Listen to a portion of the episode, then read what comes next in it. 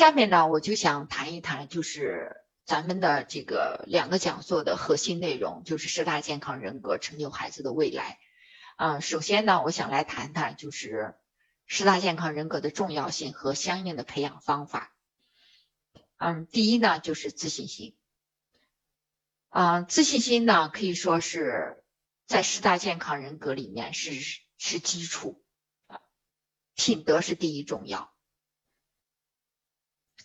那么，我们首先来看看哈，有自信的孩子哈，他是在一个充满这个挑战这个这个环境里哈，他是怎么样反应的哈？啊，就是有自信的孩子呢，他总是能看到这个希望和要努力的方向。嗯，我想通过一个故事让大家呢来感受一下，来看一看一个十多岁的一个十多岁的孩子哈，他在一个全新的充满挑战的环境中，他是如何反应的。嗯，我女儿她在这个上中学的时候哈，要经常呢和同学一起呢去做一些大的这个小组的项目作业。这样呢，就有机会和这个不同的家庭背景的同学呢，有了更多、更进一步的接触和了解。嗯，有时候呢，他们为了完成一个大的这个 project 或者是呃 group assignment 所要求的一个大的模型，或者是要练习呢上台做演讲，所以呢，他们放学之后呢，就不得不相约哈啊，到一某一个同学家里呢去共同的完成。嗯，当时呢，他的有些同学呢是又住在这个学校这个附近的富人区哈，家里的房子呢是带着游泳池的豪宅。随着这个时间的推移哈，我女儿呢就是和他们的爷爷奶奶呀、爸爸妈妈都比较熟了，然后呢，她就渐渐了解到，她这些同学的爸爸妈妈呢，啊，很多呢是律师啊、医生啊、呃，著名的建筑师啊，或者是这个。公司的高级主管等等，他们的这个祖父母呢，大多呢是二战以后呢从欧洲来的移民。这些同学的父辈哈，他们在这个年幼的时候，就是随着自己的父母移民到加拿大，和他们呢一起呢，就是经历了，就是和他一样，就是也一同经历了和父母一同创业的这种艰辛。但是呢。嗯，他们呢，这个学习很努力，啊，因为呢，在加拿大呢有很好的教育资源，他们呢能得到很好的教育的机会，再加上呢，他们待人呢谦和、周到、宽容，因而呢能够取得今天的成就。尽管那个时候呢，我们还是住在公寓里，生活呢还没有完全的安定下来，但是这些同学父辈所走过的路呢，就像。他展示了，就是说他可能拥有的未来，让他认识到，只要呢自己坚持努力，将来呢也一样能够拥有他这些同学父辈所拥有的业绩和生活质量。呃，当我女儿和我一起分享她这一段成长经历和心理路程的时候，说实话，我当时呢内心呢是十分的感慨，但更多的呢是欣慰。那个时候呢，他不过呢才是一个十多岁的孩子，却因着呢从小拥有的这个自信心，使他呢这个无论身处怎样的境地，都能够用积极的眼光和这个这个思维方式呢去看到自己的位置、希望和要努力的方向。在这个十大健康人格中，哈，我刚才讲了，就是自信心呢是基础，它是一个人成功的基石。检验一个人哈，他是否真正的拥有自信心，最简单的办法就是看他呢在逆境中或者在失败中这个其中的表现。有的人呢问这个获得诺贝尔奖金的这个居里夫人，她获得两次，问他呢成功的秘诀是什么？这个居里夫人回答说：信心、恒心和自信心，尤其是自信心。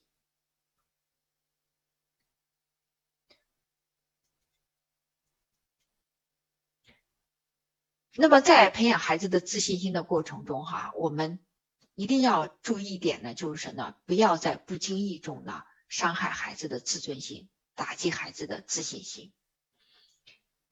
而这一点呢，就是恰恰是很多家长呢最不经意、最无意识做的事情。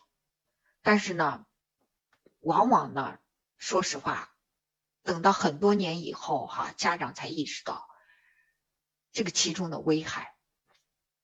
嗯，下面呢，我给大家分享一个小故事啊，大家听听，可能就能够，嗯，理解了，很能够帮助大家理解这一点。嗯，有一次呢，我去这个朋友家小坐哈，他父亲呢来美国探望他们，老爷子呢很喜欢书法，来的时候呢也带了这个笔墨纸砚。那天呢，我们大人正在那儿聊天。这个朋友呢，四岁多的儿子呢，就用外公的一支这个毛笔，在这个白纸上狠狠的点了一点，用力的点了一点。他就说：“你们看，这是石头。”啊，我笑着说：“我说这石头很可爱啊，可是就坐着不平啊，啊，我们坐上去会疼的呀。”他没有说话，就咚咚咚跑到书房，就将这个椅子上的这个坐垫儿哈拿给我。孩子没有说话，但是他的这个这个举动很明白的告诉大家：你把这个垫子放在石头上，你坐上去就不会疼了。还有一次哈，呃，我们群里有一个家长发了一个短视频，这个短视频呢，我找了半天找不着了。那个孩子呢，大概有不到两岁的样子。他在床上玩儿，他想下来，就玩了一，可能玩腻了，他想下来。可是呢，看看周围有没有人，他就没有办法，他就把被子呢就就推到地上去了。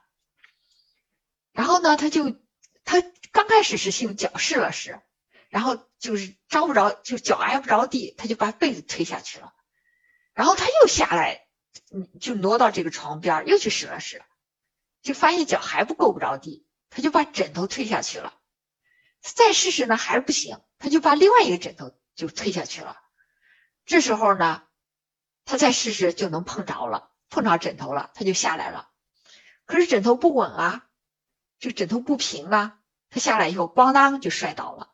但是呢，这个下面有被子，他也没摔疼，而且他自己下来的，他也没说什么，就高高兴兴的看看，爬起来走了。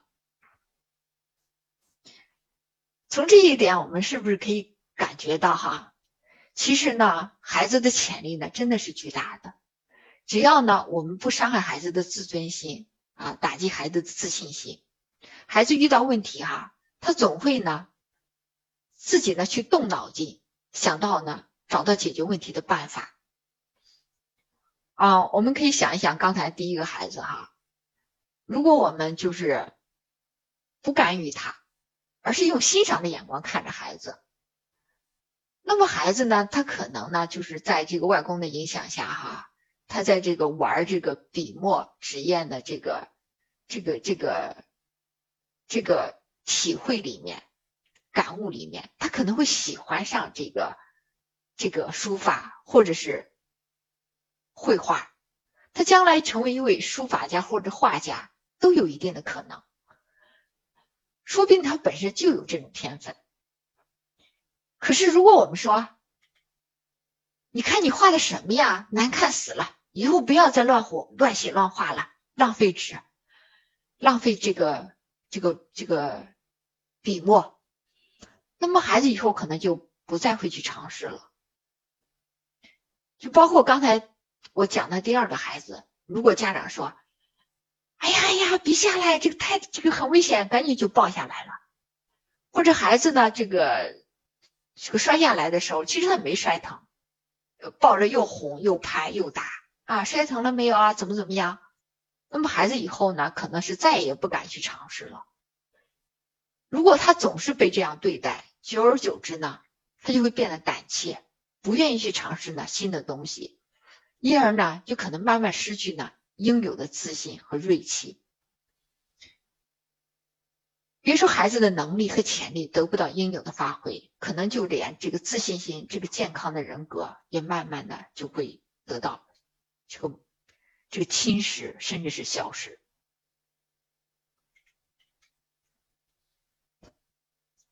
那么培养孩子自信心的方法是什么呢？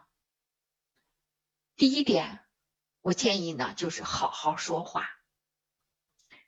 比如说，一个孩子他考试成绩他考的不好，考试卷拿回家，如果爸爸妈妈很不高兴，就责备他，那么他下一次可能考试的时候更紧张，可能更考不好。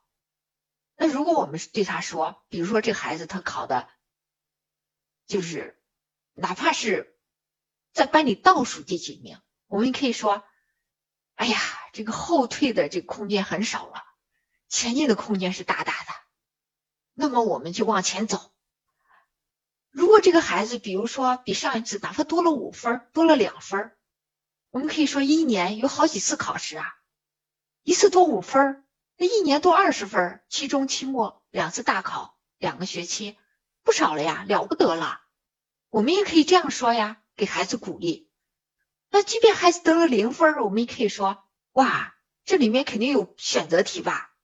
你竟然一个都没踩中，说明啊，你很 lucky，你是幸运之星，宝贝儿。以后遇到危难啊，可能一个地雷都不会踩中。然后我也可以跟他说：嗨，宝贝儿啊，一个鸭蛋太少了，咱们一起努力，看看你需要妈妈、爸爸帮什么，咱们挣十个好不好？人都是有自尊和自爱的，一旦他意识到这个东西呢是不好的，那么他多半的会努力。所以呢，我们在这个时候真的是要更加维护孩子的自尊心。还有的一位，我记得这个大概是两年前吧，啊，一个中学的数学老师。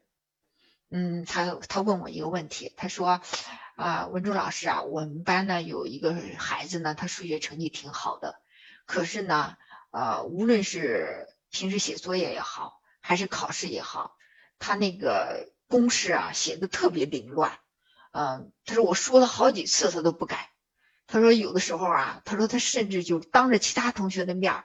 他用一种这种讽刺、不在乎，甚至是玩世不恭的眼光看着我，让我特别受不了。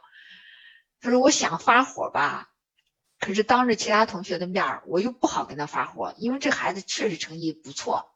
但是他说我不知道为什么他老是不改啊。那我就问他了，我说：如果您写一个这个教学的计划或者是提纲，那么您给这个您的这个教研室主任看。”而且您这个计划呢，已经用了好几年了，结果相当不错。可是就有几个用词呢，可能不太得当，或者几个标点符号不对，你们主任就会说：“你看，你这个你这个这个标点符号是怎么用的？”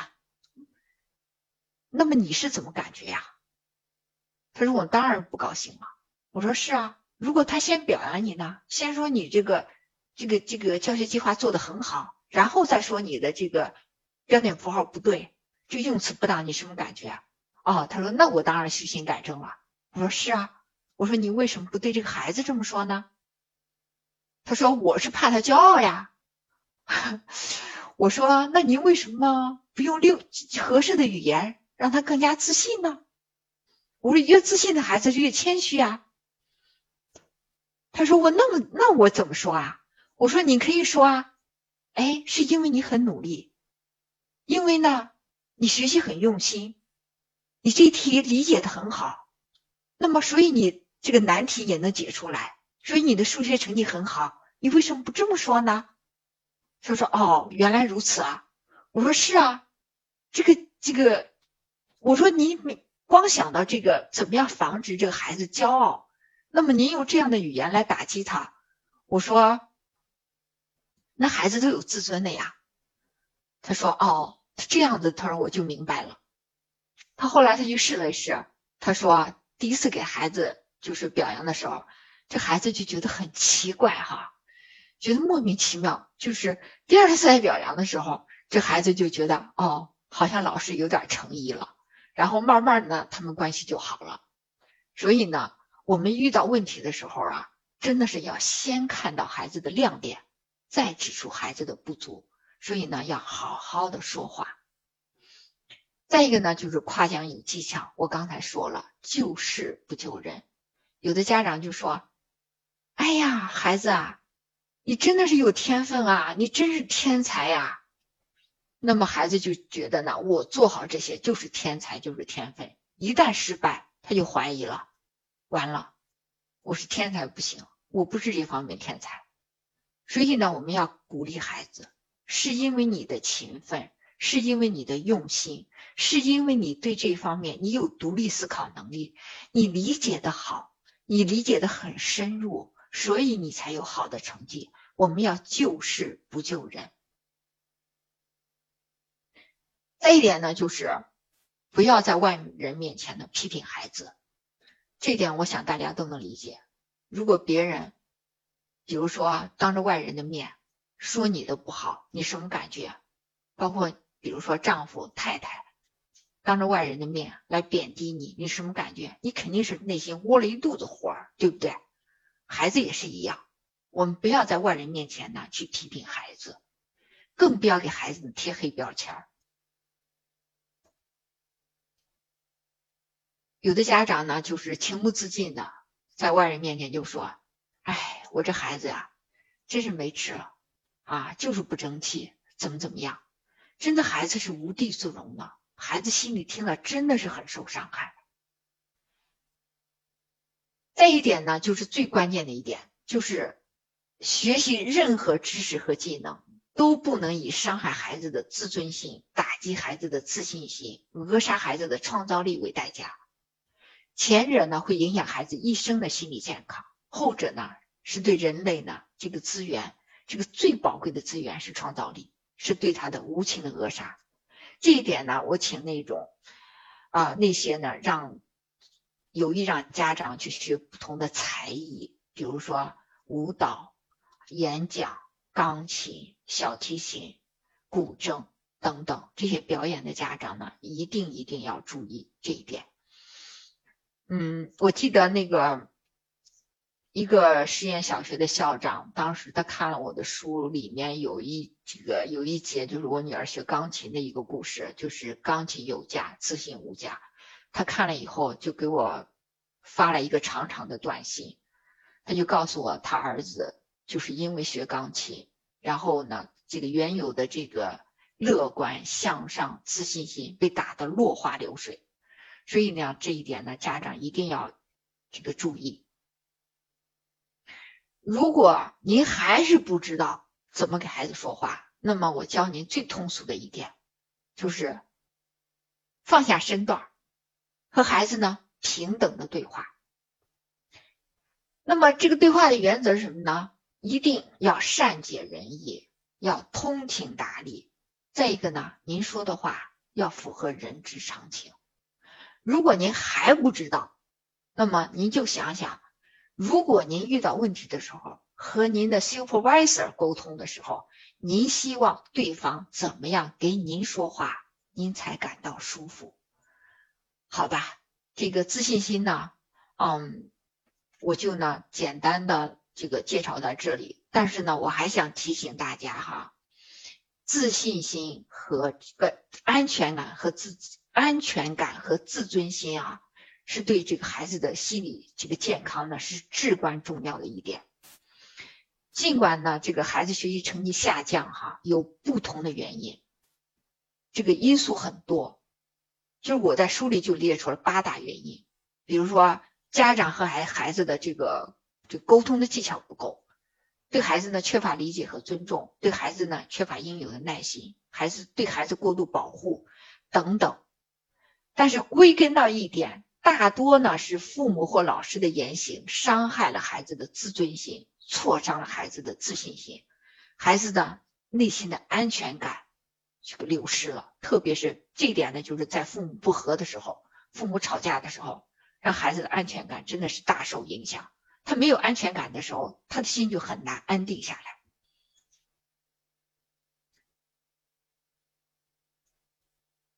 所以呢，我常对家长说，只要孩子呢有自尊和自爱，他就会努力。努力呢，加上这个方法得当呢，他的学习成绩呢，自然呢会有所改善。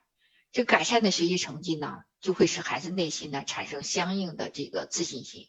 孩子有了自信呢，就会有更高的目标和追求，因而呢，他会更加的努力。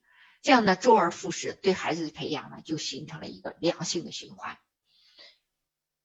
自自信心的左边呢是自卑，右边呢是自负。自卑和自负都是不健康的人格，对一个人的这个发展呢，都具有负面的效应。关于这一点呢，也请家长呢一定要警觉。